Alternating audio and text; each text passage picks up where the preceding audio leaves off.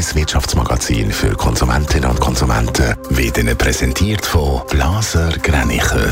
Vertrauensvolle Beratung und Verkauf von Immobilien.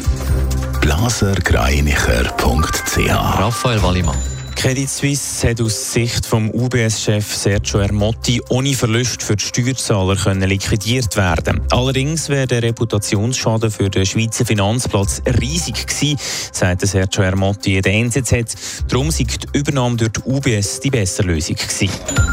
Mit dem neuen CO2-Gesetz sollen neue Autos umweltfreundlicher werden. Der CO2-Ausstoß von Neuwagen soll ab 2025 bis 2029 schrittweise reduziert werden. Das hat der Nationalrat gestern beschlossen. Das Gesetz geht jetzt wieder in Ständerat. Der Winterthur Stadtrat lehnt die Pistenverlängerung am Flughafen Zürich ab.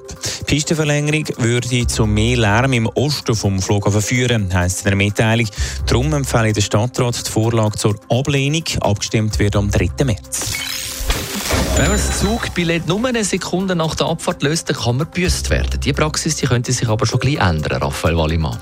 Ja, die Praxis vom Branchenverband Allianz Swisspass sorgt schon lange für rote Köpfe. Fast alle ÖV-Unternehmen setzen sie um.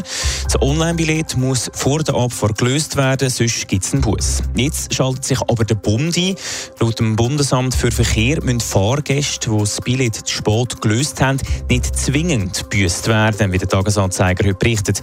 Wenn zum Beispiel eine Familie mit einem Kinderwagen und viel Gepäck einsteigt, darf das Billett auch mal nach der Abfahrt gelöst werden. Entscheidend ist, dass sich die Passagiere beim Einsteigen prioritär, prioritär um den Billettkauf kümmern. Was sagen denn die ÖV-Unternehmen zu diesen Aussagen vom Bund?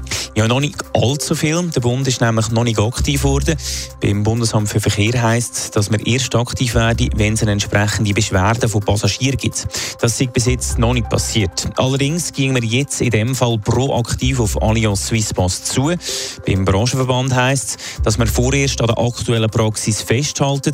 Wenn sich der Bund aber sollte melden, werden wir das natürlich prüfen. Netto, das Radio 1 Wirtschaftsmagazin für Konsumentinnen und Konsumenten.